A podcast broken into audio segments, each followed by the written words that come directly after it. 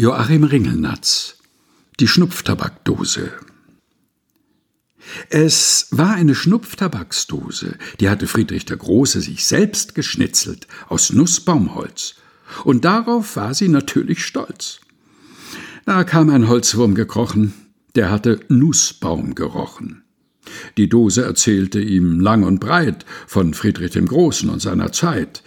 Sie nannte den alten Fritz generös. Da aber wurde der Holzwurm nervös und sagte, indem er zu bohren begann, was geht mich Friedrich der Große an? Joachim Ringelnatz Die Schnupftabakdose. Gelesen von Helga Heinold.